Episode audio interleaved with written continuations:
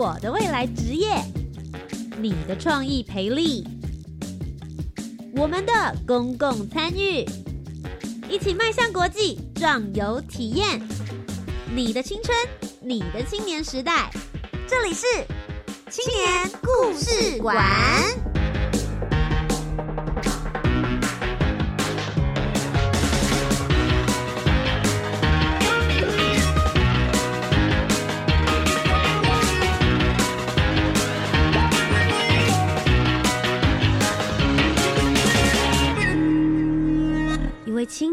个故事，改变与感动就从年轻人开始。欢迎来到青年故事馆，我是节目主持人涂杰。每周三晚上的七点零五分到八点钟，在教育广播电台跟大家分享属于青年的故事。今天要跟大家聊一聊的是 Gap Year，其实在欧洲还蛮盛行的。在高中毕业之后，进入大学之前呢，他们会让自己休学一年的时间。这些十七、十八岁的青年们，这 gap year 他们叫做空档年。他们要做些什么样子的事情呢？他们觉得在年轻的时候不应该汲汲营营，只跟着社会或者是学校告诉你的脚步走。你可以稍微把这个时间留给自己，让你去探索世界。为什么欧洲或者是在西方世界来说这件事情这么重要呢？因为有很多人都因为年轻时候的旅行和探索，改变了自己的一生。比如说，我们来听听一个例子：英国的威廉王子，他在十八岁完成了高中教育之后的一年时间，他就到了中南美洲的国家贝里斯的赤道丛林里面，接受了英国皇家陆军的军事训练。在那边，他离开了这个皇家的温床，睡吊床，穿着野战的军装，吃军队配给的食物。之后呢，还担任了慈善组织的义工，长达十周的时间，在智利的山区帮忙建筑山区的步道，教导当地的孩童英文。所以，另外的十周呢，他也到了非洲去学习环境的保育。其实对他来说是非常非常珍贵的一年。其实有很多人就开始把这样子的概念带进了台湾，认为 Gap Year 其实很不错，让台湾的学生在这一段真的不论是考学测、考职考这样子的强力压迫之下，可以稍微喘一口气，而且真的去探索一下你究竟想要的是什么，未来想要成为什么样子的人。也许你会觉得慢了一年的时间。但有的时候，也许慢慢来比较快。人生走实线也不一定就是最快速的方法，因为你一旦走错了，选择错误了，就好难回头了。在每个阶段有一个这样的 gap year 帮你挡着，停下来整理一下自己的思绪，走曲线反而可以看到更多的风景。教育部青年发展署期就提出了一个计划，叫做青年体验学习计划。大家这些青年们可以自己想一下，究竟。你自己真正想要的人生是什么？想要体验的不同的生活，也许就可以掌握在你自己的手里。今天节目当中为大家访问到的这一位呢，他叫做梁振洲，他是一位攀树的运动玩家，目前是中兴大学森林系的一年级。他在高中毕业的时候。就有这样子的 gap year 的计划，这一整年时间他做了些什么样子的事情？为什么他现在又会成为攀树的运动玩家呢？我们就先一起来听听他的声音。大家好，我是攀树运动玩家梁振洲。在一年前，我从高中毕业，当时的我申请了教育部青年署的体验学习计划，展开了为期一年的 gap year。在这一年的时间里面，我在一间攀树公司里面实习了。大约八到十个月的时间，也在剩余的两个月里面到美国展开了一场对我来说非常特别的壮游。除此之外，我也在这一年的时间里面发起了一个叫做“攀树环岛”的计划，让我能够到台湾的各地去看看。攀树运动玩家在这一年之中，他找到了自己真正喜欢而且热爱的事情，也突破了一些原来他自己本来是有惧高症的。不过，听到攀树，很多台湾的听众朋友应该跟土杰我一样，会想说：嗯，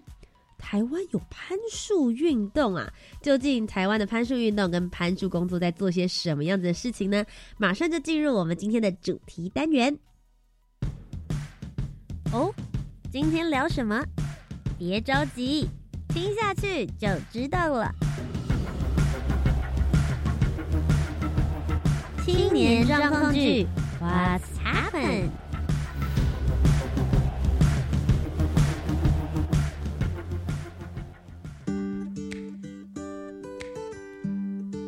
台湾竟然有攀树工作吗？没错，台湾可见的攀树工作是下列的哪一个种类？我们一起来选选看喽。A. 攀树的体验教学；B. 树木修剪移除；C. 神木鉴检；D. 以上皆是。台湾可见的攀树工作是下列的哪一个种类呢？A. 攀树体验教学；B. 树木修剪移除；C. 神木鉴检；D. 以上皆是，请选择。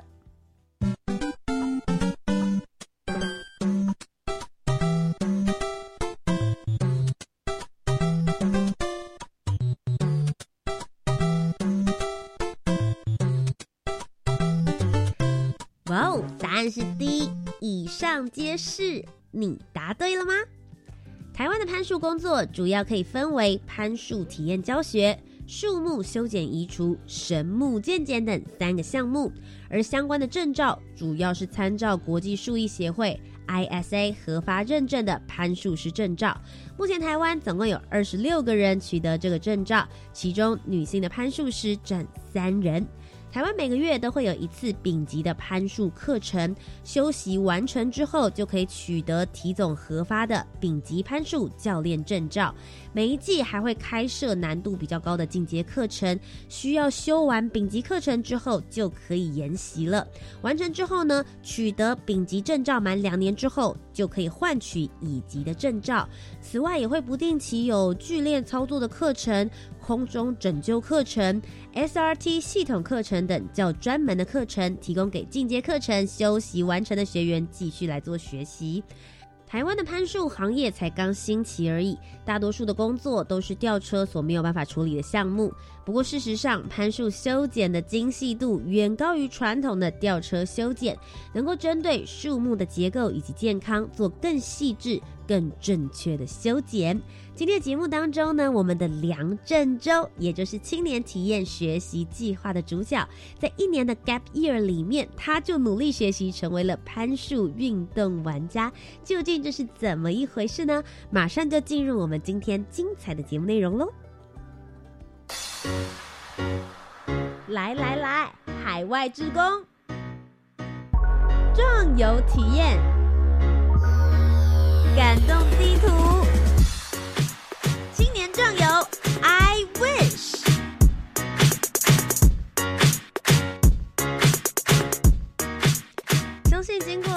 前面的问答题之后，大家对于今天的来宾梁振洲充满了非常非常多的疑问跟好奇心。马上就来问问郑州了，你当初为什么会有这个想法，想要来执行这样的 gap year 呢？当初其实是大概在高二的时候，爸爸在。应该是在教育部的网站上面吧，看到了这样的一个计划，就传给我，结果就跟我说：“哎，有这么样一个计划，你有没有兴趣？”嗯，当时的我其实，呃，其实我一直以来也蛮喜欢国外的那种教育方式跟环境，我一直很向往。那能够有这样一个类似于国外他们 gap year 的机会，其实让我非常高兴。我也觉得好像是蛮可行的一件事情。那除此之外，因为我的个性的关系，我很喜欢参加各式各样的活动。那我的兴趣也非常非常的广，所以在高中的时候，因为班上是二类组，所以我们几乎都是在玩可能理工电机类的活动，所以参加可能机器人比赛啊等等的。那让我一直都没有机会接触可能环境相关的事情。虽然我大概从国中的时候开始，我就跟我爸说我想要读森林系，因为当时看了就是一些户外节目，我就跟我爸说：“哎，这个好酷，我想要念类似的科系这样。”但是，一直到高中毕业的这段期间，我几乎没有接触任何环境或自然相关的活动。但是，其实你自己的目标性向是很清楚的。在国中的时候，就觉得，哎，你是想要做环境相关、森林系相关的这个科系跟过程。所以，你自己也发现了，你高中三年都没有花心力在这件事情上，但你大学突然之间就要跨入这个领域，你其实对它是很陌生的，对不对？对，应该说，我一直认为我。应该很清楚，我想要念这个科系，但是在这么长的时间里面，又没有任何一件事情能够，不管是佐证也好，或者是能够支持我自己这样的一个想法，连我自己都没有办法告诉我这个想法是对的。那我又要怎么样确定说我选的这个科系我一定会喜欢？你当初在看到教育部青年发展署的青年体验学习计划的时候，其实他是要求你要提出你自己对这一年的计划跟想法，对不对？对你来说，它应该算是一个空白的纸。你是根据什么样子的想法把它去填满，写出你刚刚前面提到的这几项计划的呢？首先，攀树的部分是因为我在应该是在国中的时候，我看到一本叫做《爬野树的人》的书。嗯，那那本书里面其实。就是书里面的主角，他们发展出现在的这些攀树系统。那当时的我其实非常非常羡慕他们那种每天在就是跟自然为伍的生活，同时他们能够看到一些没有其他人无法看到的风景，甚至他们到过的很多树冠是从来没有人类到过的地方。对我来说是其实非常非常有吸引力的一件事情。嗯，就是想象一下，你能够去一个地球上没有任何人。到过的地方，没有任何人看过的风景，嗯，对我来说是一种非常奇妙，应应该说一个非常奇妙的世面，对一个很很向往的世界。很那很巧的是，我在高中的时候发现，大概国小的时候参加童军的一个服务员，他是台湾少数的攀树师之一，嗯，在做攀树的工作。我当时就问他说：“哎，有没有机会或者是管道能够学习攀树这件事情？”嗯，那他就邀请我到他们的公司做一年的实习，所以我才会把这一年 gap year 的主轴定为攀树的工作跟实习。那壮游的部分，其实是因为对我跟我的父母来说，你都已经决定要休学，你都有这么长的时间了，如果你没有出去走一走或者出国去看看，我觉得很可惜，很很浪费那。一年的时间，所以就决定，既然要走出去，那何不就走远一点，到一个不一样一点的地方去？所以当时才决定要去美国壮游，大概两个月的时间。至于攀树环岛的这个计划，其实是我从大概国中国小开始，我就一直很想要玩环岛。嗯，但是就是因为我前面讲的我的个性的关系，会让我招揽非常多的活动，所以通常假期都会被。活动填满，嗯，我并没有时间去做环岛的这件事情。那有了一年的空档时间，我就觉得，哎，那我应该可以把这件事情排进来。但是，既然要环岛，其实台湾有太多太多人做过环岛这件事情，不管是单车环岛也好，徒步环岛也好，或者是可能机车环岛、火车环岛都有。那我希望的环岛是一个只属于我自己，我是第一个这样环岛的人，没有其他人做过这样的事情。这样的环岛对我来说更具有意义，所以当初才决定发起这个把攀树跟环岛结合的计划。好，那我们接下来呢，就来一一的看看你这一年的时间做了哪一些的事情。刚刚讲到总共三项，我们就先从攀树开始。我想应该也是很多听众朋友还有图杰，我自己个人非常非常感兴趣，因为其实攀树在台湾并不算是一个主流类的活动，甚至有很多人会想说。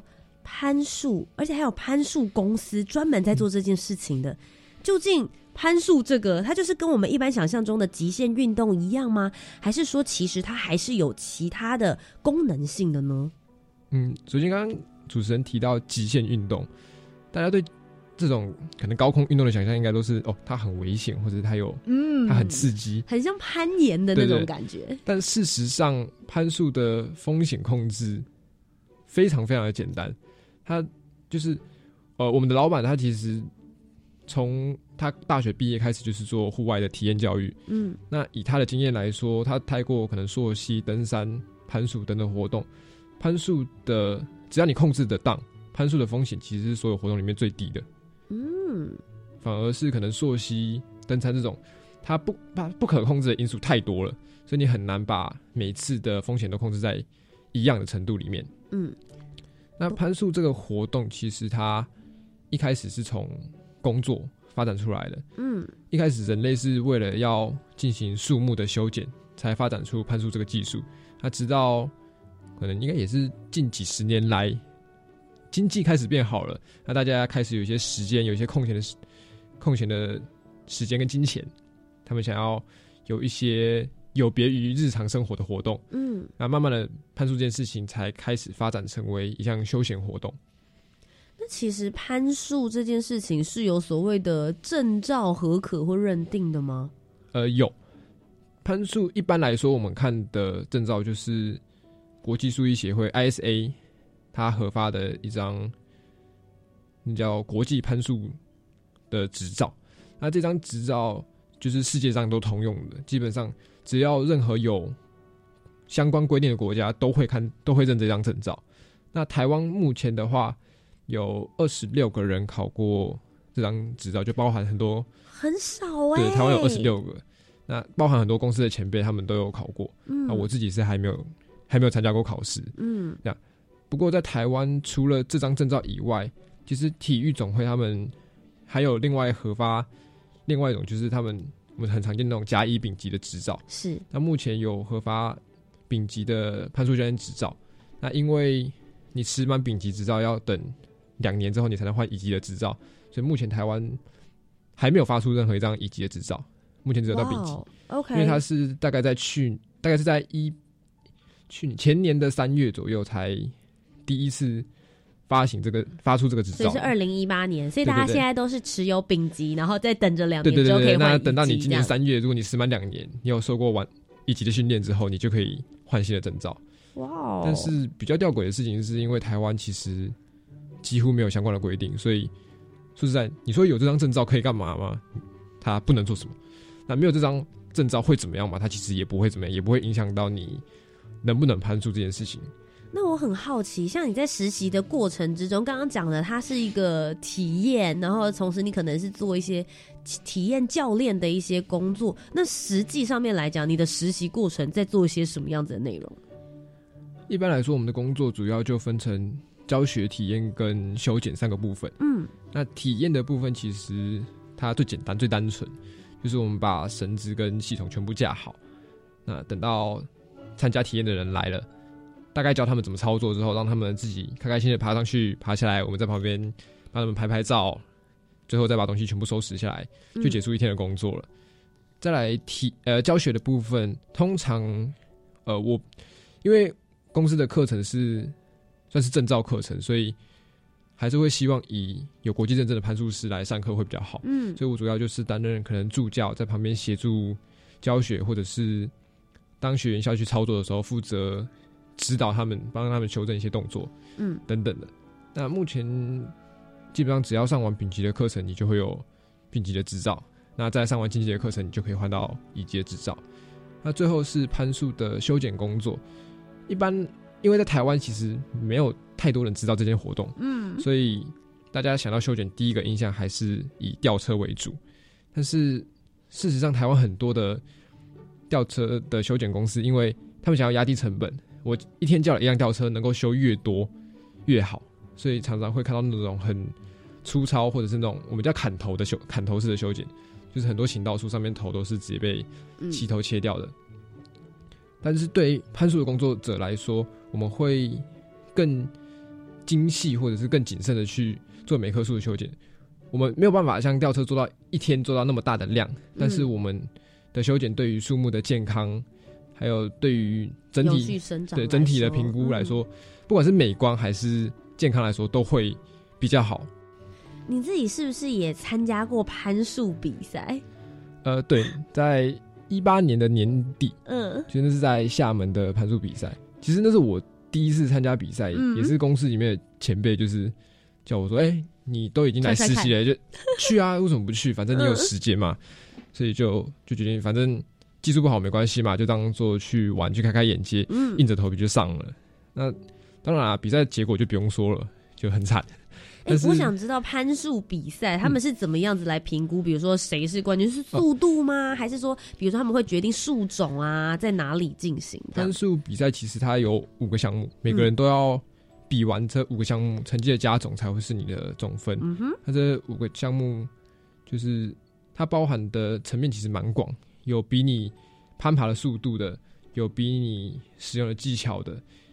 或者是比你架设系统的时间等等的。嗯那其中比较有挑战性的，应该是属于工作攀爬跟空中拯救这两个项目。嗯，那这两个项目，空中拯救字照字面上的意思来看，就是树上会有一个假人，就是那种人偶。他被困在上面，然后我们就我们就假设他是受伤或者是失去行动能力的攀树工作者，是所以我们要在五分钟的时间以内，以他在比赛的规范之内，把这个人救回到地面。嗯哼那当然，过程中你做了越多对伤患有利的事情，并且准确的完成所有动作，你的分数会越高。嗯那工作攀爬就是树上它会设四个点，那树的大概离树一段距离的地上会有一个会有第五个点，你的目标就是五分钟之内从树的最高点开始移动到四个点，完成四个点不同的人物，嗯最后降落到地面的那个圈圈里面，解开你的扣环，拆开你所有的装备，比赛结束。哇，所以它其实有比技术，有比速度，嗯有的可能比较需要爆发力，有的比较需要你的精准的控制，有的需要你综合的能力，蛮都有。全面性的哎、对对你自己参加完那个比赛之后，心得是什么？其实因为要参加比赛这件事情，它本身会带给你一种不管是压力或者是责任也好，嗯它会让你很积极的去练习。所以那段时间其实是应该是我进步的最多的一段时间嗯哼，啊。虽然就是其实虽然说很认真的练习了，但是毕竟时间还是不够，那经验也不足，所以结果当然很糟。但是看到很多国外的选手，会让我知道说，哦，原来就是即使是亚洲人，他们也可以很轻松的做到这样的程度，并不是说只有可能国外那些西方的工作者他们能够做到这件事情。其实我们也可以，只是我们需要更多的练习。其实透过郑州刚刚的分享，我真的是我人生第一次听到有关于攀树的运动玩家这样子的休闲活动，同时之间原来来自于世界各地也有很多的攀树好手，他们每一年的时候还会进行这样子的比赛。确实，在很多的赛事压力之下，能够迫使自己能够更快速的成长。不过，其实郑州在这一年的 Gap Year 里面呢，刚刚有提到他参加了比赛之外，也有机会去参加了非常特别的学术研究的勘察。究竟这个活动是什么样子的内容呢？我们稍微休息一下。首先，在这个休息的时间呢，就让郑州来为我们推荐一首歌曲。呃，我想要推荐的第一首歌是 Avicii 的《The Night》。为什么选这首歌？那这首歌它，首先它这首歌的制作人 Avicii 他是一位 DJ，那他在印象中应该也就是在二零一八年的时候，因为他的精神因素，所以他自杀了。那这首歌其实他的歌曲里面非常经典的一首，主要就是在讲他的父亲曾在他小时候告诉他说，总有一天人都会老，都会死，你都会失去你年轻时候的冲动跟热情。所以，请你在你年轻的时候，勇敢的去做一些事情，让你的人生充满回忆，让你在老的时候能够记住你这一生发生了什么。所以，它里面很经典一句歌词就叫 “Live a life you remember”，就是过一个你会记得的人生。好，接下来我们就一起来听听这首歌。Once upon a younger year, when all our shadows disappeared, the animals inside came out to play. Went face to face with all our fears, learned our lessons through the tears, made memories we knew would never fade. One day my father, he told me, son, don't let it slip away. He took me in his arms, I heard him say,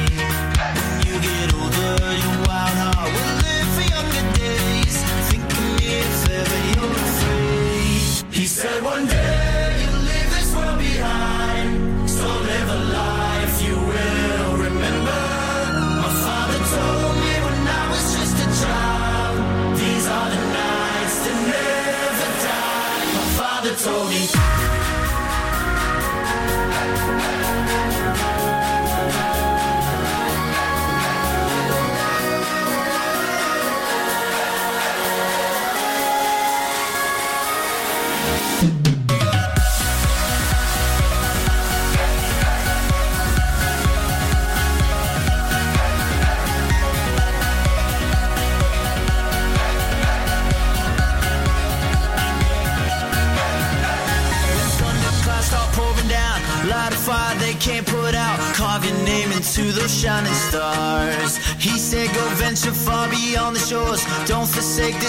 yours. I'll guide you home no matter where you are. One day, my father, he told me, Son, don't let it slip away. When I was just a kid. 科学家牛顿说：“把简单的事情考虑的很复杂，可以发现新领域；把复杂的现象看得很简单，可以发现新定律。Anyway，不管新领域或新定律，欢迎同学一起加入创意学习，打开我们的科学想象力。锁定每个礼拜一晚上十一点钟到十一点半，短短主持青春创学院。两位请留步，看来你们将在异地遭逢劫难。呃，我我们是要出国没错。天哪，那我们该怎么办？留意身体健康，防止人身意外，并加保海外医疗险，即可化解。哎呦，出国几天而已，我才不要额外花钱保险呢。少啰嗦，你是要钱还是要命啊？还不照着大师的话去做？出国记得办妥适当的旅游和医疗保险，海外住院紧急医疗后送，保护你。以上广告由外交部提供。Mr. Brody said 你戴耳机是在听英语吗？是啊，我觉得随时随地都可以学英语啊。难怪你的英语那么厉害。没错，生活中任何领域都是学习英语的好时机。走出教室与课本的框架，英语不再只是课堂上的语言，而是能在生活中学习及运用。更重要的是，学会尊重与欣赏不同的文化与民族，培养国际观。以上广告，教育部提供。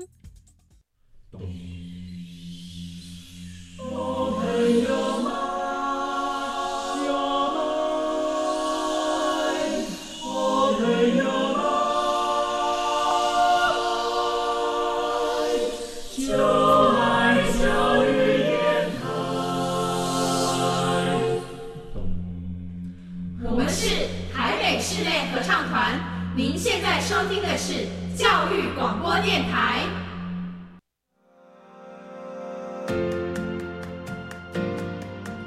欢迎回到教育广播电台，你现在收听到的节目是青年故事馆，我是节目主持人涂杰。今天节目当中要继续来跟我们聊一聊的，就是攀树的运动玩家梁振洲。嗨，大家好，我是梁振洲。好，郑州很酷，他刚刚已经告诉我们他在树顶上面的感觉了。不过除了参加比赛之外，其实你有机会到阿里山爬上神木啊？对。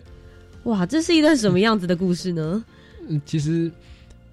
攀树这件事情，它能够应用的范围很广。那看你想到什么样的应用。那今呃，就在去年的暑假，其实我们非常非常幸运，就是接到一个案子，是其实一开始印象中应该是嘉义的领管处，他们想要帮阿里山的神木群做健康的检查。毕竟他们从开设这个游乐区以来。从来没有 做过这种完整的树冠层的健康检查，嗯，就他们希望能够有个完整的调查，是，所以就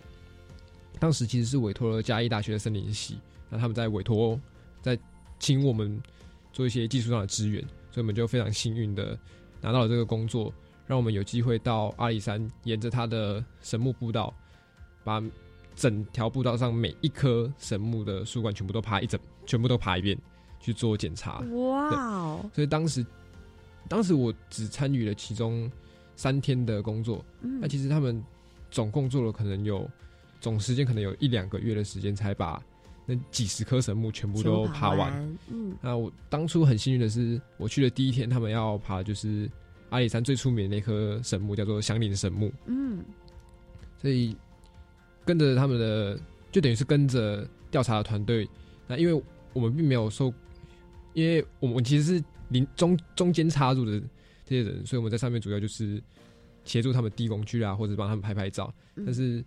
就等于是有一个能够每天让你爬到四十几米神木的机会。所以其实非常非常的特别，非常的开心。哎，不好意思，我有点好奇，因为一定也有很多的听众朋友想着攀树攀树，我们心里想的就是好神木，可能就是你知道一个树干，然后光秃秃的，可不可以给我们一点概念？就是究竟你们在攀树的过程之中是有什么样子的 SOP，或者是你们会借助什么样子的工具来攀爬上去四十米的神木？哎，呃，首先攀树这件事情，可能大家第一个想象。应该就跟攀岩一样，就是抱着树干就往上爬了。但事实上，攀树这件事情，大部分其实是在爬绳子，而不是爬树。哦，我们的要攀树前，第一件事情当然就是先确认树木的健康、环境的安全性等等。等你一切都确认完之后，我们需要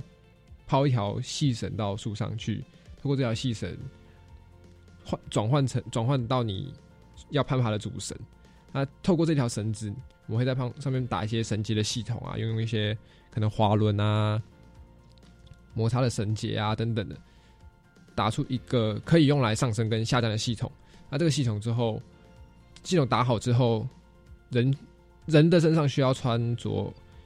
规定的安全吊带，还有戴上头盔。嗯接下来把自己跟系统连接之后，沿着这条绳子慢慢的往上爬，你就会来到树上。那其实四十米这种高度的树，我们也并不是一次就把绳子加到最高点。嗯所以我们可能假设我低点加了二十五米好了，嗯那我就是爬到二十五米之后，我再慢慢的用另外一条短的绳子把支点往上转换，最后换到四十五米的树梢。哦，OK，所以并不是大家想象中的，就是一次丢上去，然后我就开始咚咚咚咚咚咚咚咚咚往上。事实上，其实、嗯其实我们大部分的时间是沿这条绳子爬，爬到一个点之后往上转换，再往上爬，再往上转换，慢慢的能够推到最高点。可是就会变成是寻找一个真的很稳固的支点很重要，对不对？呃，在考攀树师的时候，有一他有口，他有笔试跟术科。嗯那在笔试就会有一本课本，这本课本上面的规定是，只要是活的枝条，直径十公分以上，就可以当做你的支点，就是安全的。嗯那直径十公分，以正常人来说，大概就是你上臂的的的一个臂围，嗯哼，所以其实大家可以自己拿尺量量看，十公分可能比你想象中的细很多，但是事实上十公分直径十公分的枝条就完全能够承受你的体重了。在这段攀树的实习过程之中，你真的有慢慢的找到，对，这就是你未来想要做的事吗？因为其实这一段的 gap year 最重要的重点其实是这个，呃，对，但是其实一开始的时候，因为我从小就怕高，我是那种到游乐园不太敢搭游乐设施的人，所以要爬高这件事情对我来说是非常非常大的一个挑战。嗯哼，再加上一开始因为工作的时候大多技术不好，你只能待在树下。练习的时候又因为怕高，所以没有什么进展，就会觉得哎、诶自己是不是其实不适合做这件事情？就为自己为什么要为什么为什么自己要做这样的这么挑战，不乖，就是这么高难度，明明自己怕高，就硬要逆着自己的弱点来。嗯哼，但是后来是有一次我们在工作的时候，我刚好爬到一棵大概二十米高的柳杉，它在那棵树上面，我第一次觉得树上看到的风景其实可以很漂亮。我第一次在上面享受阳光，享受微风，让我觉得其实攀树这件事情它并不一定要这么紧张，树上的世界也可以让我感到很放松。大概也是从那个时候开始，我才慢慢发现，其实这个活动它对我来说很有趣，它也对我来说也变得越来越重要。直到一年的最后，这件事情几乎已经变成我生活中日常密不可分的一个部分了。就是可能啊，假日没事就去爬爬树好了。嗯，它等于它等同是让树让这件活动进入了我的生命，所以这件事情对我来说现在变得非常非常的重要。它再也不是从前那个让我很害怕，然后又很消耗体力的一个很无聊的工作，而是一个能够让我感到放松、感到自在的一个户外活动。不过攀树其实也用另外一个方式融入了在你这一年的计划里面，你也计划了一个叫做攀树环岛的计划，这又是在做什么呢？这个计划其实是一开始就是因为我应该从国中国小开始就很就很向往环岛这件事情，只是因为我常常会自己招揽太多活动，所以没有时间执行这个计划。那当初就是想说把它结合了攀树这件事情之后，就想那既然我要到各个地方去攀树，如果单纯攀树好像有点太无趣、太简单了，嗯所以就想说，那我就到各个不同的县市、不同的乡镇去找一些当地的朋友，带他们体验攀树，让他们能够从树上这个角度看他们自己的家乡，同时也希望能够透过他们分享的故事，从一个当地人的角度去了解台湾的每一个角落。那说实在，其实是因为这件事情它做起来很麻烦，嗯，因为要找到人，要找到要调时间，还有适合的树，呃，对，还要当然还有适合的场地，嗯。所以对我来说其实非常麻烦。嗯。那那时候就比较其实休学的时候还是比较懒散一点，嗯，所以这件事情大概只做了四五个乡镇就没有继续下去了。那在这四五个乡镇里面，有没有让你觉得印象特别深刻的？印象最深刻的应该是当时，呃，高中老师的一位朋友，他住在南庄，他们家在南庄有自己的田地跟一、嗯跟一块自己的山头，就是整块山头是他们的，就是自己家的资产等于是祖先买下来的的，对，嗯就是经过一段蛮有趣的故事，他们买到了这块地，所以他们就常常会在可能他们自己的森林里面办一些体验的活动等等的，所以就累积了一群非常非常要好的朋友，很喜欢大自然生活的朋友，所以那个时候刚好联络上之后，我就跟着他们到那片森林里面去待了两天的时间，那两天的时间其实非常的放松，我就只是把我的系统准备好，甚至准备好，你想要来玩的人就来爬爬树，爬累了就你可以去睡午觉，你可以到森林里面散步，你可以去旁边泡个茶，轻轻松松的享受你一整个下午，不需要在乎时间或者是任何接下来的行程，因为我们没有任何规划的行程，大家就是好好的在这段时间里面放松，只是我提供了一个攀树的选项。那对我来说，我从来没有体验过这种，就是不需要计划，不需要想你接下来要干什么，你只要很，你只要很单纯的活在当下的这种生活模式。那他这样的生活，其实我我真的没有想过，原来人类可以以这样的方式生活，也让我非常非常的向往，以后或许未来人生能够过上类似的日子。在 Gap Year 的这一年里面，找到了一个很特殊的自己的生活方式。接下来呢，郑州要跟我们分享更多有关于他到美国壮游的那一段，到底又有什么样子的收获？在这边呢，我们先稍微休息一下，郑州一样要帮我们推荐另外一首歌曲。呃，我想推荐的第二首歌是 One OK Rock 这个乐团的《Stand Out Fit In》，他讲的其实是一个亚裔的男孩在美国生长的过程中，他想要融入当地人的生活，他想要成为大家眼中习惯看到的白人，习惯看到美国人的样子。但是最后他发现，他其实没有办法成为别人，他自己就是自己。那我认为对很多人来说也是一样的，在社会的可能熏陶之下，我们会尝试变成社会期望我们变成的样子，但是其实我们永远都是自己，我们没有办法变成别人。那接下来就一起来听听这首歌曲。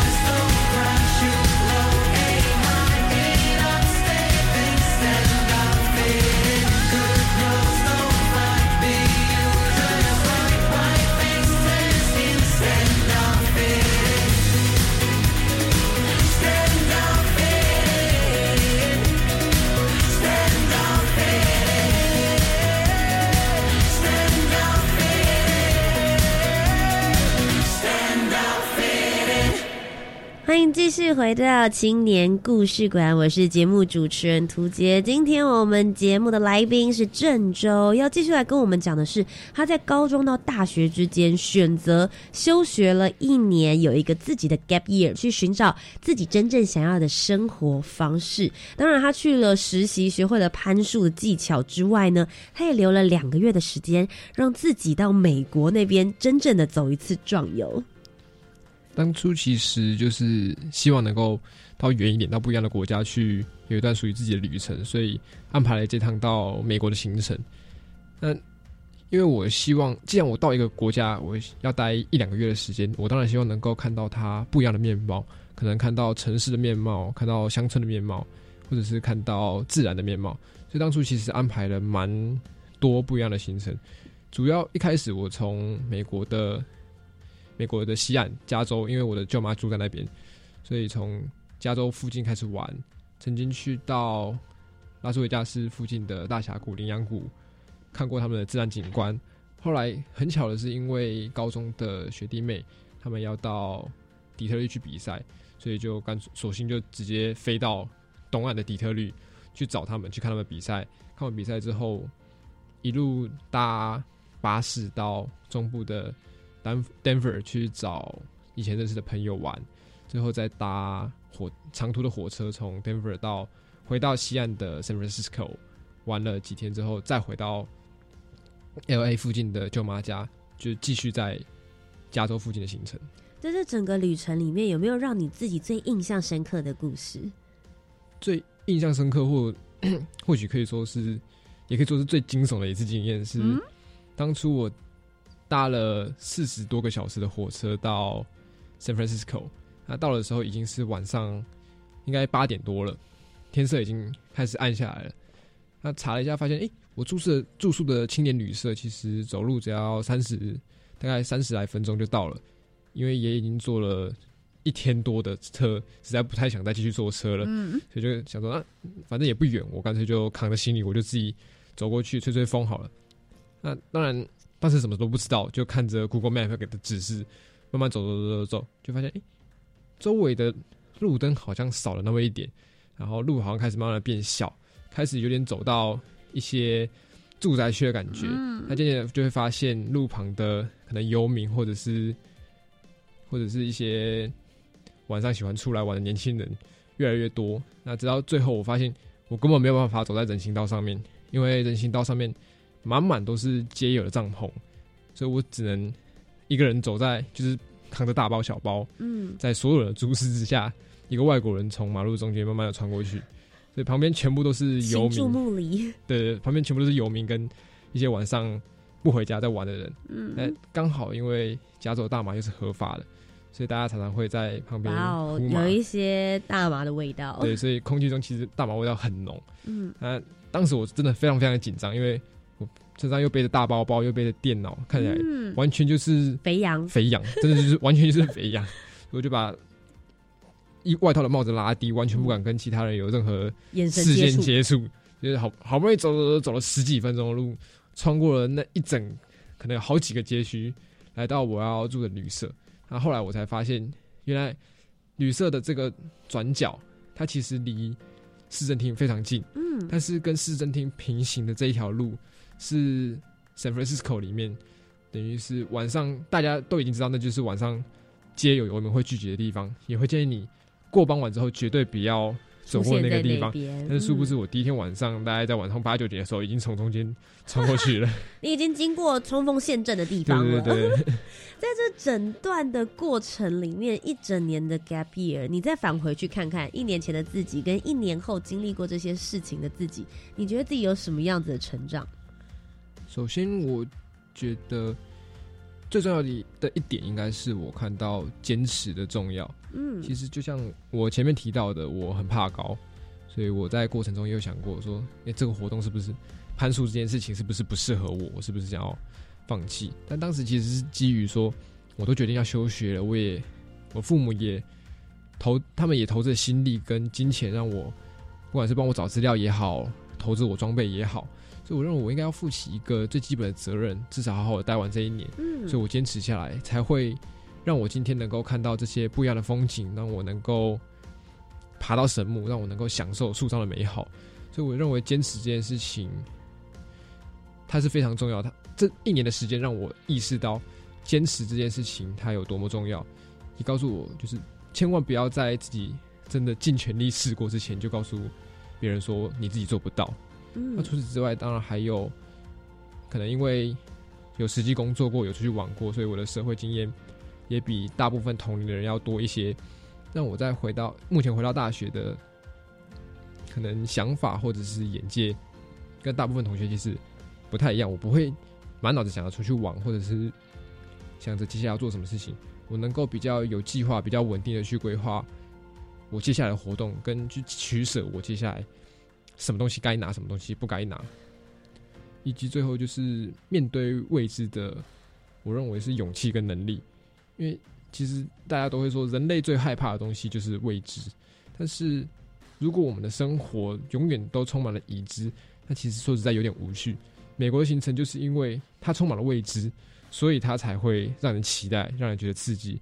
树上的世界也是一样，因为没有一次你知道你上去之后会看到什么样的风景，所以那种未知的感觉才是让我们最期待爬到一棵又一棵越来越高的树上面的。所以我认为这段时间里面，让我更习惯，也更乐见、乐于去看到未知这件事情。那今天在节目的最后，我觉得其实以你其实是一个非常非常适合给十八到三十五岁的青年一些建议。有很多人他也许已经超过你的岁数很多，但都不曾真正去问过自己的心，他想要什么，走出自己的舒适圈去探索。你想要对他们说些什么呢？呃，我认为十八岁到三十五岁大概这个区间，其实是出去探索最棒最棒的时间。因为随着人的年龄增长，你身上的责任会越来越多，包含你的家人可能会开始变老，然后你可能会有家庭、有小孩，你的社会责任开始越来越重。你会发现，你去冒险的机会成本越来越高，你越来越没有办法放下身上的包袱去做一些你曾经想过可能你认为很疯狂的事情。所以，趁着你现在有时间，你即使失败了，你有时间重来，而且你身上的包袱还没有这么多。那如果你有这个机会，你有这个想法，就我希望大家都可以鼓起勇气去试试看。即使失败了，大不了就是再重来。在三十五岁之前，你还有非常多的时间。但你或者不不该说三十五岁，应该说在你退休之前，在你人生退休之前，你都还有非常非常多的时间可以去探索自己。所以，探索这件自己的这件事情，我认为它是没有终点的。你不知道你什么时候会找到你真正喜爱的事物，所以。如果你有什么想法，或者是你已经有了目标，就希望大家可以现在就去做。Just do it！真的，你想到什么，也许有可能会改变你的生活，也有可能会改变你对某件事物的看法。今天非常谢谢郑州跟我们分享他参加了青年体验学习计划这一年的 Gap Year，我相信对他来说是一个非常非常难忘的生命经验。那其实除了计划之外，当然大家应该也会很好奇，究竟郑州平常都看些什么样子的书，看些什么样子的电影呢？马上就进入我们的下一个单元。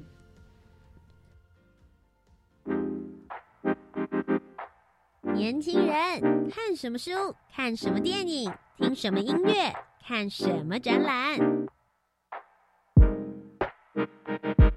我思故我在，I think therefore I am。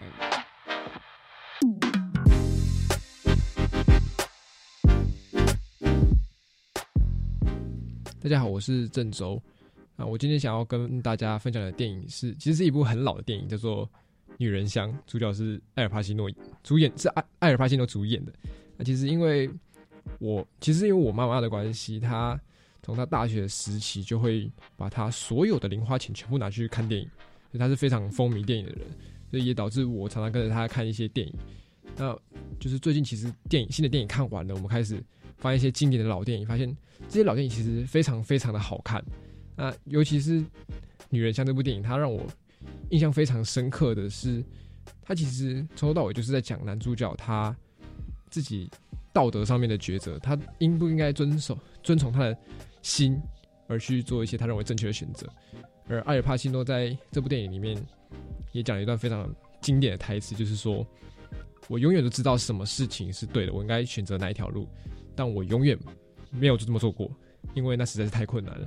所以要做一件你认为对的事情，要跟完全跟随你自己的心，去可能违背了社会大众对你的期待，其实是非常非常困难的一件事情。但是如果有这个机会，我也希望大家能够像电影里面的主角一样，鼓起勇气，鼓起勇气去做这件事情。